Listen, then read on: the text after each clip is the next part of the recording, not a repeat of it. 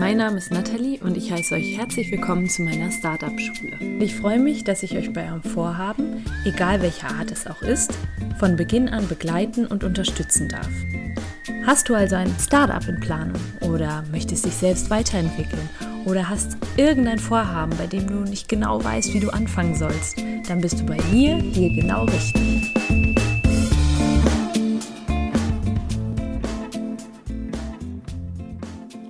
Hey und herzlich willkommen zu einer neuen Startup Schule Podcast Folge. Für die heutige Folge habe ich mir ein Thema ausgesucht, was zunächst einmal scheinbar nicht viel mit Startup, Business, Projekten zu tun hat. Aber auf den zweiten Blick schon und das werde ich gleich verraten, weshalb. Es geht um das Thema Selbstfürsorge. Mein Appell an dich, sorge für dich selbst. Gerade wenn du irgendetwas in deinem Leben angehst, wenn du ein Startup gründest, wenn du Projekte umsetzt.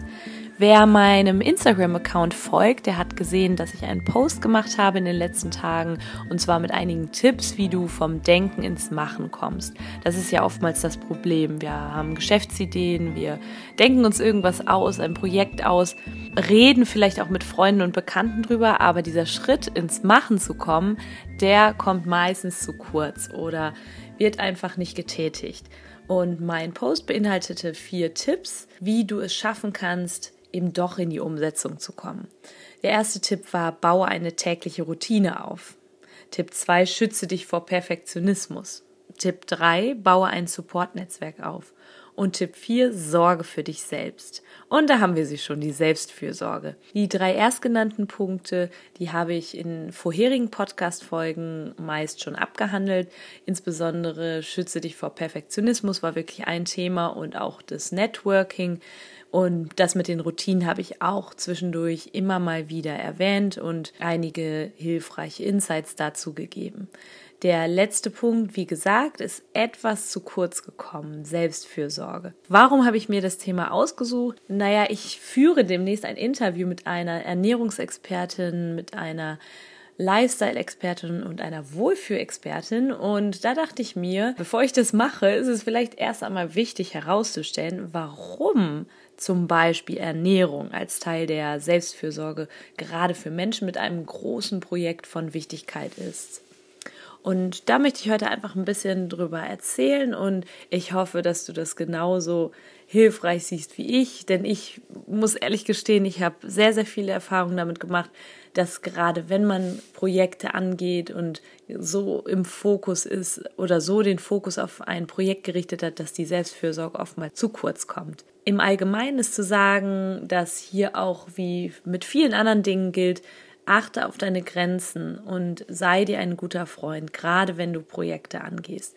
Du bist dein eigener Chef, du bist der Entrepreneur deines eigenen Lebens und nicht nur der Entrepreneur dieses Projekts. Das heißt, auch wenn dir das Projekt sehr, sehr wichtig ist und du Leistung erbringen möchtest, guck auch immer wieder auf dich selbst. Wenn du zum Beispiel einen Marathon läufst, dann weißt du, dass du dich gesund ernähren solltest, dass du das Rauchen aufgeben solltest, dass du sehr, sehr viel dafür trainieren solltest. Und ein Unternehmen zu gründen, macht dir das mal klar, etwas Neues zu starten, den Schritt in die Selbstständigkeit zu wagen, das ist wie ein Marathon. Da gibt es keinen Unterschied. Deswegen nochmal mein Appell, sorge gut für dich. Zunächst einmal, weil dein Körper und dein Geist deine wichtigsten Ressourcen sind deine Ressourcen, die du wirklich brauchst, um dein Projekt auch weiterführen zu können. Es bringt nichts, wenn du dich super krass auspowerst und dein Körper und dein Geist irgendwann nicht mehr mitmachen. Wenn du dich also schlecht ernährst, wenn du wenig schläfst, wenn du irgendwo die ganze Zeit nur fokussiert bist und dir keine Ruhepausen gönnst, dann bist du meist auch unausgeglichen und kannst mit schwierigen Situationen schlechter umgehen.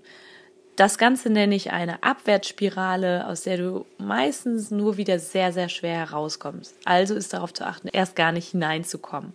Achte also auf deine Ernährung, auf deinen Schlaf, sorge für regelmäßige Bewegung und gönne dir diese Ruhephasen. Sei sensibel für die Signale deines Körpers, denn dein Körper, der ist einfach nur ein Wunder. Er zeigt dir immer genau, wenn genug ist, egal an welcher Stelle. Bei mir macht sich das zum Beispiel im Rücken bemerkbar. Ich kriege Rückenschmerzen, wenn ich zu viel mache und bin richtig dankbar für diese Schmerzen, weil sie mir signalisieren, okay, Nathalie, bis zu diesem Punkt und danach ist Schluss, es reicht. Solltest dir jetzt wieder eine Ruhephase gönnen. Ja, auf jeden Fall gibt dir dein Körper Bescheid, wenn es zu viel wird und wenn du übertreibst. Wenn du für dich selbst sorgst, dann gibt dir das die notwendige Stabilität, um mit schwierigen Situationen und Rückschlägen gut um, umgehen zu können. Und Rückschläge, die wird es immer wieder geben. Und da wäre es doch schade, wenn du nicht stabil genug bist, um mit diesen Rückschlägen umgehen zu können. Um erfolgreich zu sein, wirst du dich fordern. Aber mein Appell nochmal, überfordere dich nicht selbst. Die richtige Balance ist entscheidend. Wir tendieren meist dazu, uns auf unsere Projekte zu fokussieren. Das ist auch gut so, das hat ja auch seinen Sinn. Und da sind wir schon beim dritten Punkt.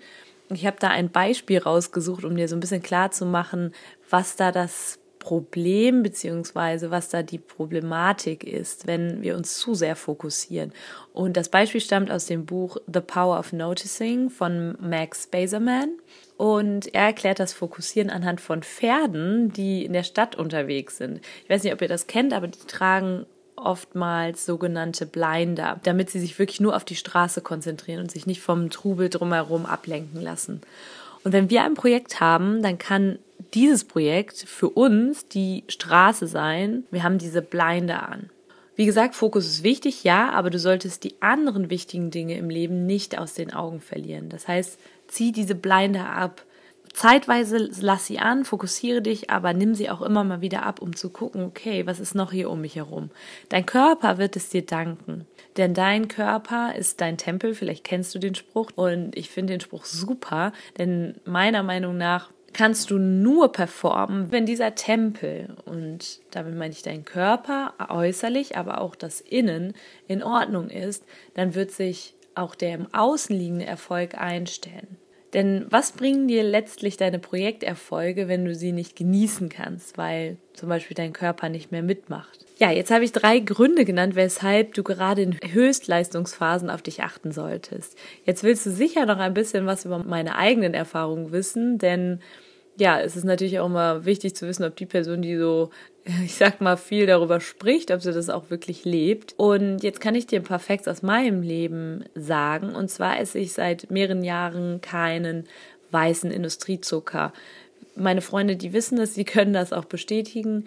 Was ich auch nicht mache, ich esse kein weißes Mehl. Seit Anfang des Jahres esse ich kein Fleisch mehr und mir gelingt es auch immer mehr, mich komplett vegan zu ernähren. Außerdem treibe ich regelmäßig Sport und treibe auch gerne diesen Sport mittlerweile. Und ich muss echt sagen, dass ich mich so lebendig und gesund wie nie fühle. Ich meditiere morgens mit einer Gruppe von Mädels zusammen. Ein virtuelles Yoga und Meditieren machen wir immer zusammen.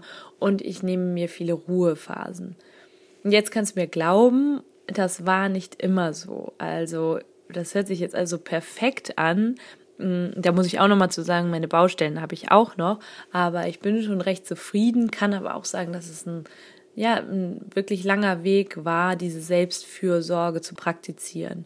Ich habe oft nächtelang gearbeitet und mich wirklich aus falschem Ehrgeiz gedrillt, mich schlecht ernährt, wenig bewegt und ich kenne diesen inneren Schweinehund. Also das könnt ihr mir wirklich glauben, das war nicht immer so. Und ich fühle auch mit jedem, der sagt, ach komm, heute, ich mache ja morgen wieder Sport, heute noch einmal das fettige Essen, ab morgen geht's dann los.